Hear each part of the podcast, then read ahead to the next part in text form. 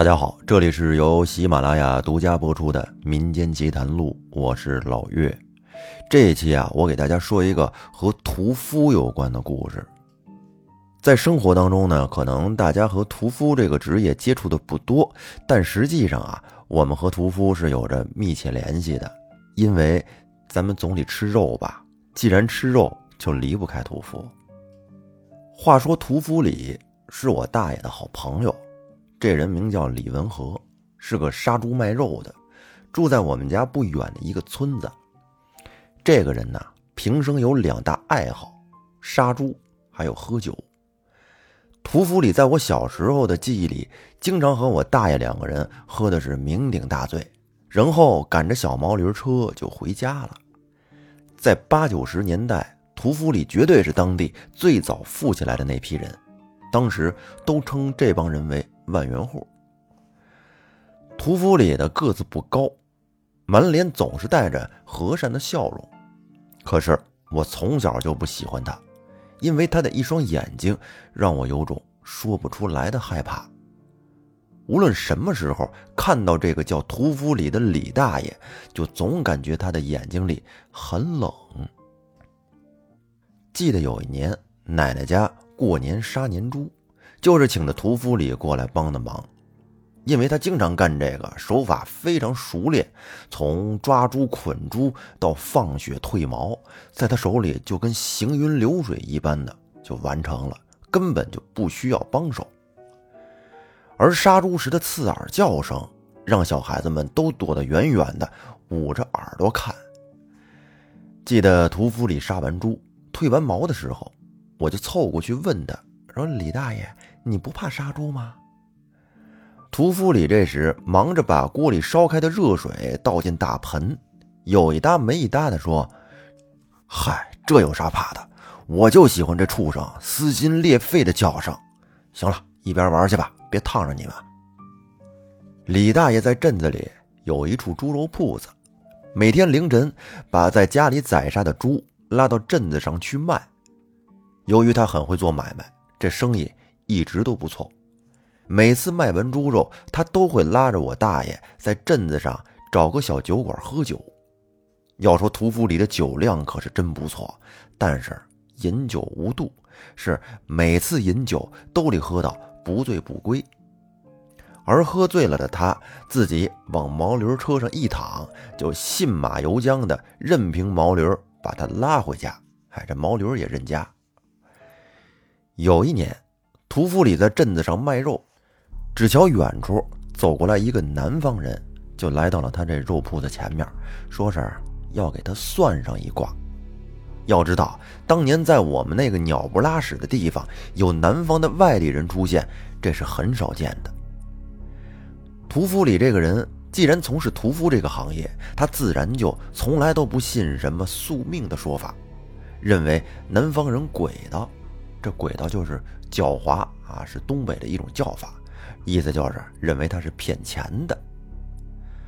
屠夫里不耐烦的让这个南方人走开，别耽误他卖肉。而这南方人也没走远，就在距离他肉铺子不远的地方，摆下了地摊挂上了抽铁算卦的布旗子。而在当地赶集的这些老百姓，则有不少迷信的，而且价格也不贵，有的呢。也就跑过来算一卦。到了下午的时候，集市上的人流明显的减少了。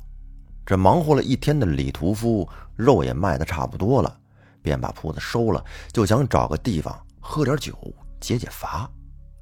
这从凌晨就开始忙活，都到这个点了，也该歇会儿了。在镇子上，小饭馆不少，屠夫里就走进了常去的一家小饭馆。要了两个热菜，半斤白酒，便坐下来，跟桌子前面开始自斟自饮。这个时候，就瞧饭店的门帘一挑，进来一个人。这人正是早上赶着给李屠夫算一卦的那个南方人。他冲着屠夫里笑着点了点头，找了张桌子也坐了下来。南方人今天算卦的这生意也算是不错。但是和屠夫里这种大买卖人可是比不了的。他只点了一碗葱花面。而下午这个点儿，饭店里也没啥客人，就屠夫里和算卦的两个人。屠夫里就觉得一个人喝酒也没啥意思，于是就招呼这算卦的说：“兄弟，过来一块吃点吧。我一个人喝酒也没啥意思，你要是能喝点，就陪哥哥整点呗。”只见算卦的微微一笑，说：“我的酒量实在是不行，要是老哥哥想聊天，我倒是可以陪老哥哥聊一会儿。”嗨，这算卦的是微笑并且礼貌的回答屠夫里。来来来，兄弟，坐这儿。这饭店啊，现在就咱哥俩。到这边来，咱们边吃边说。屠夫里这个人呢，他热情，不拘小节。我觉得吧，可能喜欢喝酒的人都爱找个伴陪着，这边吃边唠才是最有感觉的。只见屠夫里不容分说的就把这算卦的拉到了自己桌子边上，并且让服务员又加了两个菜。屠夫里说：“兄弟，你这一大早就跑到我铺子里，说要给我算上一卦，我也没顾得上招呼你，是老哥哥失礼了。老哥哥，给你满上一杯。”屠夫里这人呐，办事儿是讲理讲面虽然不信这个跑江湖的把戏，但是不能失礼节，说啥都要南方算卦的喝点儿。这南方人他拗不过李屠夫，就小口的抿了那么一口。屠夫里又说：“其实啊，咱自小也没去过关里，也没见过啥大世面，但总听说你们南方人特别鬼道，啥玩意儿都比咱东北这块的整得明白。要不你和我说说关里的事儿呗？”于是南方人就这么你一句我一句的和李屠夫唠了起来。南方人问李屠夫：“老哥，你信不信命呀？”李屠夫大大咧咧的夹起一粒花生米往嘴里一放：“信那玩意儿干啥呀？你也不是不知道我是干啥的。要是信那玩意儿，我这全家老婆孩子不都得喝西北风啊？”老哥，今天早上我就想给你算命。并非是想早点开张，想着做你这第一笔买卖，而是我觉得老哥，你还是及时收手，不要再从事这宰杀的营生了，对自己和家人都不好。这南方人说的十分诚恳。屠夫里又说：“兄弟啊，不瞒你说，咱虽在农村长大，但这庄稼活我是实在不爱干呐。”家里两个丫头，二丫头学习特别好，我还得靠这门手艺供她上大学呢。李屠夫说完，端起酒杯，自顾自地喝了一口。我这些年杀的猪，没有一万，也有八千了。现在这不挺好的吗？一家人能吃香的喝辣的，都靠我这手艺呢。我要是真去抡锄头，这日子还不定过成啥样呢。南方人听到这儿，叹了一口气，知道劝说不了屠夫里，也就作罢。然后随手从衣服兜里拿出了一个用红纸折成的三角形的小东西，递给了屠夫里，说道：“老哥，既然不听小弟规劝，那就先把这个平安符带在身上吧，希望能保老哥哥顺顺当当的做生意。”好了，小弟已经吃好了，感谢老哥的款待。我这还有点事儿，就先告辞。如果有缘，希望还能和老哥哥再见面。这南方人说完，对着李屠夫作了个揖，就走了。哎哎，老兄弟，老兄弟，哎，你说这事儿闹的，我这想找人陪着唠唠嗑，你这还走了。屠夫里于是就把南方人给他的红纸符。扔到了钱口袋里，这酒今天也没怎么喝的尽兴，于是他就赶着驴车溜溜达达的回家了。到家之后，他把钱口袋扔给媳妇儿，倒在床上便睡了。他媳妇儿呢，清理了这一天卖肉的钱，发现这钱口袋里怎么还有一个红纸折成的小三角呢？也没当回事就扔到了炕上的针线笸箩里。后面这李屠夫每天是照常的杀猪、卖肉、喝酒。有这么一天，李屠夫喝的是烂醉如泥，倒在驴车上就不省人事了，任凭驴车把他拉回家。那时候的乡村电道啊，可不是像现如今的水泥马路或者是柏油路面。所谓的电道，不过是用碎石子铺成的土路，用压路机给路面压平整就完事儿了。而路边也没有路灯啥的。从镇子上到屠夫里的家并不远，即使没喝醉，赶着驴车也不过就二十分钟的路程。就算喝醉了，任凭毛驴往家走，也不会超过一个小时。可是屠夫里的老婆在家里，一直等到半夜十一二点也不见人回家，就生气的骂道：“说这该死的玩意儿，也不知又跑到哪儿灌黄汤子去了。明天不知道还能不能出摊了，真耽误事儿。”这骂归骂，但是他还是打着手电，顺着电道迎了出去。他老婆走了约莫三里多地，就影影绰绰的发现，前面那好像是自己家的驴，拖着残缺不全的车轱辘，正往家里走呢。